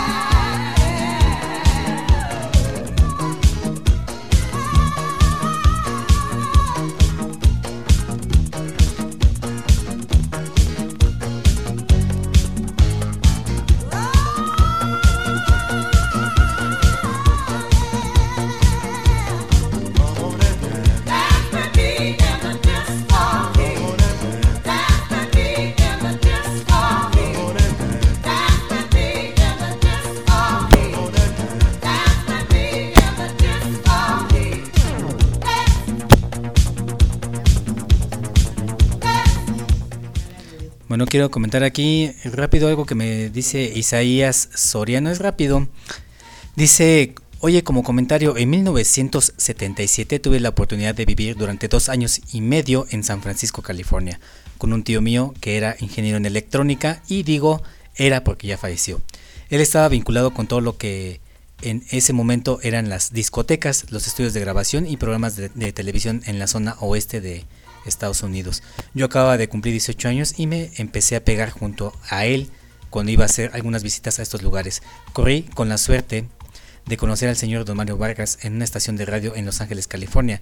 Mi tío era un amigo de él y en otra ocasión, y esto es lo que le- les va a dar envidia, tuve el chance de convivir en una discoteca cercana a Hollywood con un tipo no como lo acaban de describir, muy cerrado, muy introvertido, sino más bien lo contrario, o sería porque estaba entre amigos, un tipo muy bromista, muy muy explosivo y alegre, al decir por el mismo muy fanático de la música de Jojo Moroder, que en esos momentos estaba muy de moda en el ambiente. Ese tipo era precisamente Patrick Cowley. He estado tratando de recuperar unas fotos de eh, en él en, las que él aparece. Él, mi tío, era aficionado a, a tomar fotos con una cámara de 35 milímetros que siempre llevaba con él, pero mi tía no me las ha enviado. Tan pronto pueda obtenerlas, las comparto con ustedes. Pues sí, Sería excelente Sí, que sí, las sí. pudiera recuperar, ¿eh? un álbum con todos, con fotos de Donna Summer, Jojo Moroder, Sylvester, de muchos artistas de la onda disco de los 70s que conocí en estudios de grabación. No, pues. Esperemos son que las recuperes recu- y recuerdos, puedas yo creo, compartirlas. Ajá, o sea, únicos, ¿no? Así es. También aquí Gabriel nos comenta que eh, le parece que es cierto que la gran mayoría de nosotros, los que vivimos en la década de los 80, conocimos a Patrick por sus rolas de Lo Verde y también de Paul. También aquí nos pregunta Julio que si Menergy es la rola representativa de High Energy, que qué opina. ¿Qué, qué te parece si le preguntamos a un experto? Sir Hightech, ¿qué opina? Sí y no. Sí, porque yo creo que marca justamente una etapa de la música disco, la época de la transición, y empieza una nueva era en la música que sería el, high energy. Por ese lado sí, porque muchos, igual insistimos, si escuchas también Menergy en audífonos, hay cuatro versiones, son dos originales, una, un remix con Sylvester y una versión corta.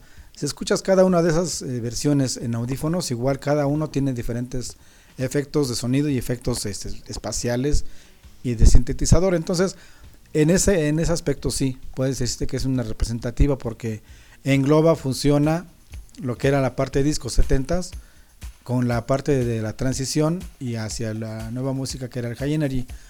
Y diría que no es la más representativa porque entonces estaríamos haciendo a un lado a los grandes productores que hace rato mencioné, que también igual al final de los 70s, principios 80s, pusieron las bases o los pilares de lo que sería más adelante el High Energy. Incluso uno de esos pilares también eh, muy consentido y muy querido en México, Bobby Orlando también ya estaba haciendo sus primeras grabaciones. ¿eh? Bobby Orlando, sus primeros este, discos son del 1976-77 y después 78-79 con Ronnie Griffith ya empieza a hacer ya cosas ya de álbums, de sencillos. Y muchas canciones también del 79-80 de época transición igual son de, son de Bobby Orlando. Entonces, si decimos que Patrick es el padre, pues dejaremos a todos ellos, ¿no? Claro, sí, y sería algo sería injusto. injusto. Sería injusto porque, como insisto, muchos productores, no solamente él, él en- de, de Patrick de San Francisco, pero Estados Unidos, Canadá, Europa, también ya había muchos productores que empezaban a hacer música. Entonces, ellos también pusieron parte importante, obviamente pusieron también su estilo, ¿no? El estilo de Funny de Gold es inconfundible. El estilo de Fancy es inconfundible. Y así me puedo decir toda la noche, eh, nombres de artistas con diferentes ejemplos, los haremos a un lado. Entonces, más que nada- es un, es un total, es un grupo total de, de artistas, de productores, de innovaciones, de nuevos instrumentos que, se, que apenas empezaban en esa época a relucir. Y todo eso de alguna forma se, se fusiona para formar justamente la, la última parte de la música disco para evolucionar y empezar con el high energy. Por eso es que en algún programa dije que se me hacía también mala onda de que mucha gente decía, no, es que la, la época de la música disco este, ya murió en los 70s y la música disco ya no existe. No, una mala noticia, la música disco se transformó, evolucionó y cambió su nombre a High Energy en los 80s. Es, el decir que padre de High Energy será como una percepción totalmente subjetiva, ¿no crees? Para lo que les es puede llegar muy, a gustar. es muy radical en ese aspecto porque no está contando, como dice Felipe, las cosas que ya hacían otros, ¿no? Ese álbum, por ejemplo, de Ronnie Griffith, tú vas a escuchar eh, algunas canciones que suenan todavía como que muy discoteca y otras que de plano dan el brinco así tremendo a un estilo ya de más high energy. O sea, incluso los sonidos de los sintetizadores entre unos y otros es muy diferente. Hay una canción tan solo que a ver si te la pueden buscar, es una otra se la paso en YouTube, se llama Spice. con Griffith, y viene en ese LP. Escúchenla y verán que es totalmente opuesto a lo que era en ese tiempo la música disco. Sí, estamos hablando del 82. 82. Principios 80. También aquí Gabriel nos hace su comentario. Dice, el que dude que el track Menen- Menergy no es representativo de los 80s, no vivió una tocada en vivo. Y qué decir, jamás ha estado en una tocada de Patrick Miller. Esta es otra percepción con respecto a la canción. Sí, e, es que eh, sin duda Menergy, pues es una de sus obras maestras de Patrick Cowley, eh, la versión que él toca. porque hay una versión con lo, con lo que comenta Felipe canta este Sylvester, ¿no? Obviamente Sylvester le imprime su caché y, y la verdad es que la rola se escucha padre. Pero creo yo que el intro que maneja, y es de los intros más largos porque son, era la primera vez yo creo que las canciones incluían un intro en, en su inicio. Casi siempre el intro era muy breve, ¿no? Y en el caso de Menergy es un intro que dura casi un minuto, pero te crea toda una atmósfera al momento de que suena la canción. Así, o sea, muy, muy distinto. Te va, te va eh, inmiscuyendo, te va adentrando. Exactamente, exactamente. Menergy, que su traducción sería hombres de energía, es un es una contracción de men y energy. Es lo que se- significaría esa canción, hombres de energía. Men Energy. Menergy, así es. Y por aquí un sonido local en México se puso así. Ah, ¿de verdad? Sí. Uy, pues ¿Verdad? Menergy. ¿Y las, le hacía en verdad este, justicia al nombre? Pues yo creo que al principio sí, ¿no? Sí. Porque era un grupo, un grupo de sonido que estaba en los ochentas. Actualmente sigue, pero ahí sí ya como que ya no es lo Perdió mismo, ¿no? fuerza. Sí, definitivo. Pero bueno, ese es otro, ese es otro cantar. Esa vámonos, es otra historia. vámonos con más música. Esto es del señor Patricoli. y Yo creo que de lo único que él cantó. Esto se llama Team Planet. Y posteriormente nos vamos con Paul Parker y el tema Too Much to Dream. Demasiado para soñar sería, ¿no? Demasiado para soñar. Demasiado para soñar. Vámonos, señores, estamos en Melomanía.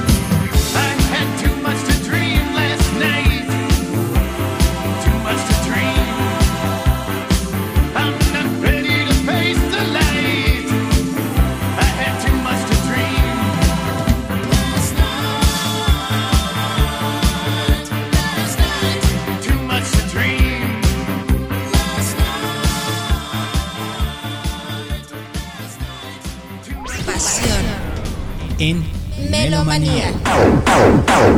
Ecos, ecos de nuestro primer aniversario.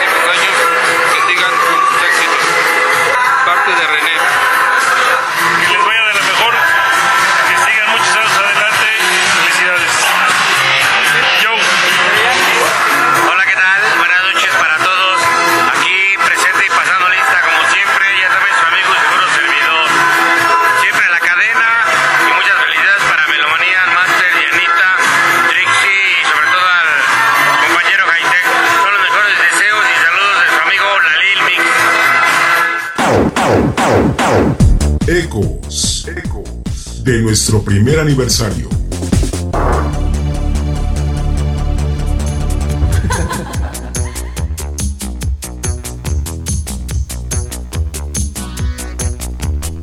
Y bueno, seguimos aquí en Melomanía. Rápidamente aquí comentando, Dianita, sobre la posada de Energy Radio.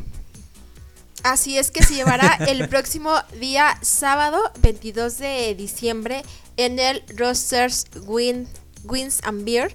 A las 2 de la tarde esta va a estar organizada por supuesto por Energy México y el buen amigo César, a veces sí y a veces no. Así Así es. que también los esperamos, está- estaremos dando pormenores eh, pues en lo que falta del tiempo y por supuesto en los programas en vivo y nuevamente convivir y terminar bien el año, Master. Exactamente, ya saben, la música que acostumbramos poner en Energy Radio es lo que ustedes escucharán en la posada de Energy Radio, allá en el Rosters Wings and Beer, este sábado 22 de diciembre. Así que va a estar de lujo como todo lo Así que es. característica, caracteriza a Energy Radio. Así es. Y bueno, estábamos comentando aquí eh, sobre de, de señor Paticoli, no, ya me perdí de lo que estábamos platicando ahorita. Es que tras bambalinas hablamos de tantas cosas. ¿Decías, Trixie? Estábamos hablando de la canción pasada. de- Ah, sí, sí, sí, ya me acordé, Too Much Así to es. Dream. Que, eh, bueno, yo le comentaba a Trixie, mira, escucha las ranitas, escucha los grillos, ¿no? Todo, todos esos sonidos son creados, fueron creados por Patrick Cowley, o sea, desde cero, no existían, no, no hay ninguna pieza musical de donde los tomó, o sea, él creó, o sea, desde cero, esos soniditos de los grillos, las ranas, así, haciendo como que la ambientación nocturna, ¿no? También hay otro tema que fue del primer LP, se llama Sea Hunt, eh, Casa Marina, Casa con Z. Una canción En donde le explicaba también a Master y a Denita que para escuchar esa canción hay que imaginarse que primero estás caminando en la arena de una playa, más adelante te vas metiendo al mar, después a, eh, a mitad de la, de la pieza estás nadando abajo del mar porque incluso pasan unos peces, que también eso, ese, esos sonidos de peces fueron hechos por Patrick Cobley.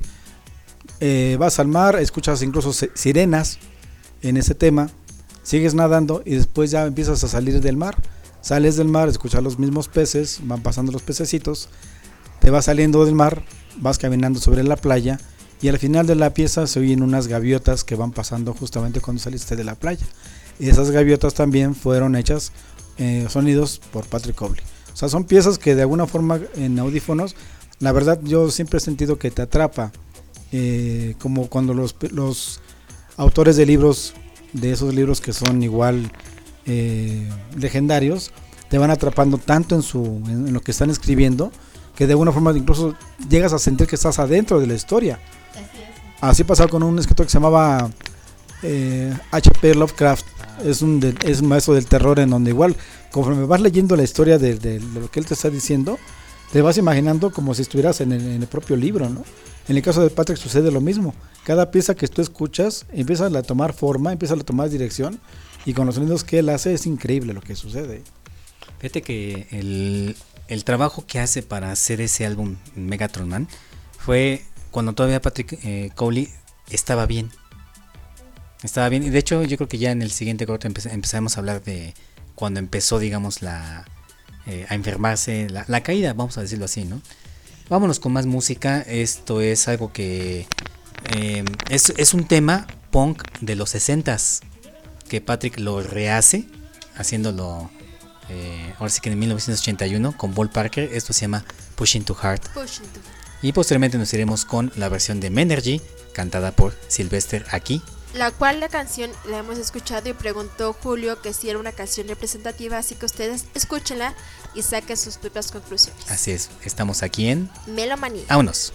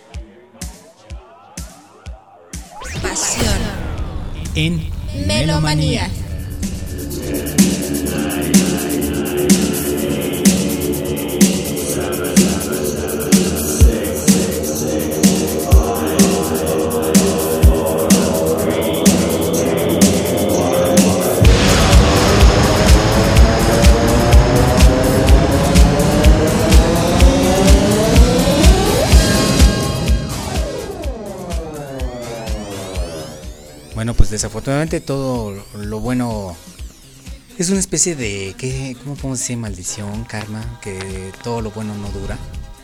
Y precisamente este señor genio de la música empieza a enfermarse, poco a poco empieza a caer. Y bueno, ¿qué te parece, Dianita, si precisamente es el biógrafo de Patrick Cowley, el biógrafo oficial, que nos relata un poco de esto? Así es, lo que fue eh, un fin trágico, desafortunadamente, y comentaba con Trixie que son pocos años, pero los que viven son bastante intensos. Así es. Vámonos, esto es Daniel Heinzmann de Argentina con sus impresiones de eh, la muerte de Patrick Cowley. Bueno, eh, hablar de la enfermedad de Patrick Cowley eh, es hablar del virus del SIDA. Eh, Patrick contrajo esa enfermedad alrededor de los 30 años cuando ni se la conocía. Eh, Patrick abrazaba la cultura gay, obviamente, eh, una cultura muy arraigada entre los DJs y músicos de San Francisco, pero la cultura gay de aquellos años era ideológicamente muy diferente a la de ahora en, Estados Unidos. De todas maneras, la mayoría de los grandes DJs de San Francisco tenían orientación gay y esto se trasladaba a las discográficas, como el caso de Megaton Records, la que fundó él mismo. Y precisamente el SIDA eh, arrasó con casi todos ellos en pocos años, los artistas, DJs, empleados, eh, fue realmente devastador en pocos años. La enfermedad consumió a Patrick, que bajó tanto de peso que llegó a pesar eh, solo 50 kilos. También se debilitó todo su sistema inmunológico y todo el mundo creía que sufría de una especie de neumonía o algún virus contraído en las giras con Sylvester de origen pulmonar o, estomacal. Eh, ningún tratamiento lo mejoró hasta su muerte, pero su genio siguió hasta sus últimos días, a tal punto que en los últimos trabajos, como el caso de Mind War, tanto Paul Parker como Sylvester eh, lo tenían que cargar a cuestas eh, al subir las escaleras para llevarlo hasta el estudio y para llevarlo hasta los lugares donde ellos grababan, eh, como el caso también del, del Oromat o Automat Studio. Ya para ese entonces Patrick estaba en, en silla de ruedas. Patrick fue internado varias veces en el Centro Médico de la Universidad de California, San Francisco. Eh, digamos que la enfermedad de Patrick tuvo un final anunciado para quienes lo conocían. Eh, llegar a una conclusión respecto a Patrick, a Patrick Cowley, es algo sumamente difícil. Eh, digo esto porque es intentar reflexiones de un genio. Patrick era un genio, en todo el sentido de la palabra. Tan genio que Patrick por primera vez se dedica a la música dance en 1977 cuando comienza a trabajar como iluminador en la Disco City donde conoce a Sylvester. Eh, antes de eso, desde el 72 a 76 más o menos, se había dedicado a la música sintetizada experimental del tipo underground. Eh, incluso tenía una pequeña sociedad con dos amigos donde hacían cortos publicitarios y jingles para, para radio. Y en forma vertiginosa, en 1981 creó un estilo, inventó un sonido, el sonido Cowley, rompió los moldes e incluso generó eh, sentimientos de envidia o celos entre otros músicos de los 80, eh, ya que no lo consideraban músico de escuela, eh, sino una especie de experimentador de técnicas sonoras, pero que veían cómo ese hombre mágico alcanzaba los puestos número uno de los charts, eh, rompía los moldes realmente. Eh, Patrick no supo que había creado un estilo que llamaron High Energy, ni conoció a Bobby Orlando de Nueva York. Creó Megaton Records junto a Marty Blackman, pero a su muerte desfilaron por Megaton Records eh, todos los artistas de la cultura gay y que formaron o tomaron la escuela de Patrick para hacer eh, High Energy, llamada así por la gran energía eh, que generaba en las discos y entre los DJs. A la muerte de Patrick, y cuando ya el High Energy iba desapareciendo, como género musical de moda de la época, Megaton Records lanzó varios LP compilados con los artistas del High Energy, eh, pero destinados ya eh, a otro mercado como el aeróbic o la gente dedicada a la gimnasia o al gym, eh, básicamente.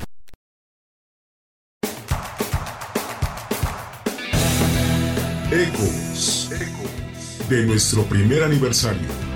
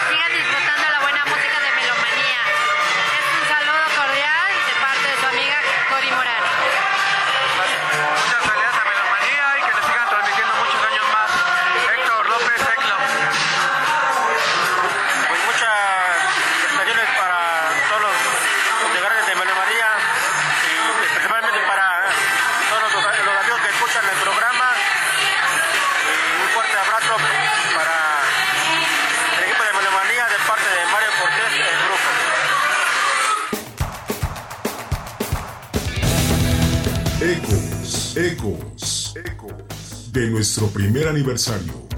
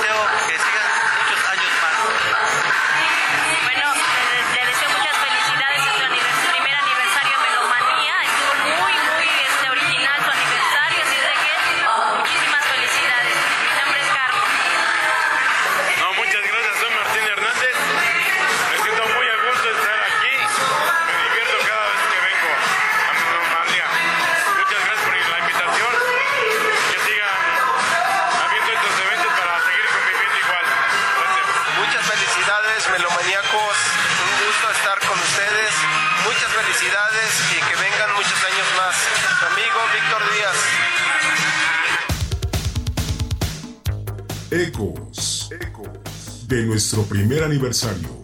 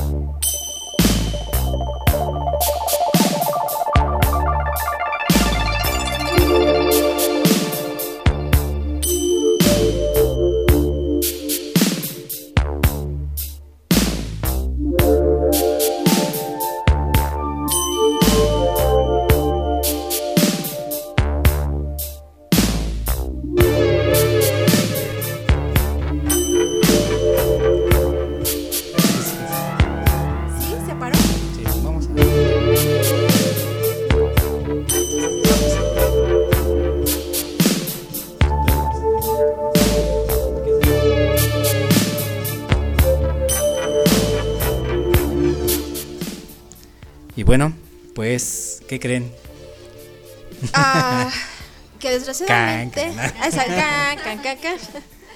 Que por el día de hoy, eh, Melomanía, programa número 36, llegó a su fin con un especial de Patrick Cole, Cole y también, pues, una semana después de lo que fue el primer aniversario.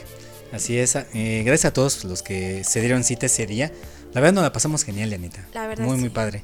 Y bueno, pues esperemos que este especial haya sido interesante para todos ustedes. Ahí por ahí vi comentarios de- temas que no habían escuchado y, Así es. y experiencias y sobre todo esta anécdota de aquí de Isaías. Ojalá y consiga las fotos para ver, ¿no? Será muy bueno y que por supuesto las pudiera compartir eh, aquí en el grupo de Melomanía.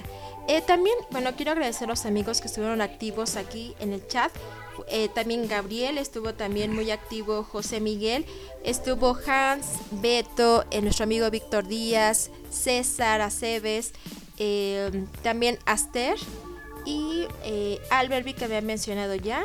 Y a todos los amigos que se firman y a los que no, muchísimas gracias por estar con nosotros esta noche. Así es. Pues muchas gracias, mi estimado Felipe. Gracias a ustedes por escucharnos. Muchísimas gracias a todos y esperemos que pues hayamos este, recordado un poco más a este genio maestro. Y les, insi- les insisto, cada vez que escuchen una canción de Patrick, escúchenla con mucho detenimiento porque entre más la escuchan, más les va a gustar. Amiga Dixie, gracias por esta noche. Gracias a ustedes y a nuestro público de Melomanía y que tengan megatrónico fin de semana. Ay, ay, ay, ¿eh? Sea, Dixie siempre innovando. Así es. Pues gracias a todos ustedes, Dianita, muchas gracias por esta ocasión. Gracias Marco igualmente y bueno, la pasamos eh, muy bien y supimos datos y cosas que antes del programa, pues la verdad, estábamos como en cero y particularmente fue muy agradable para mí. Así es. Y bueno, pues vamos a terminar precisamente con este tema que comentaba Felipe en el bloque pasado. Esto es Sea Hunt de Patek Cowley. Y esto fue Melomanía, programa número 36. Y no olviden escucharnos dentro de ocho días a la repetición y próximamente estaremos con un nuevo programa aquí en vivo. Así es. Gracias a todos. Abur, un fuerte abrazo. Bye. Nos, nos vemos. Bye.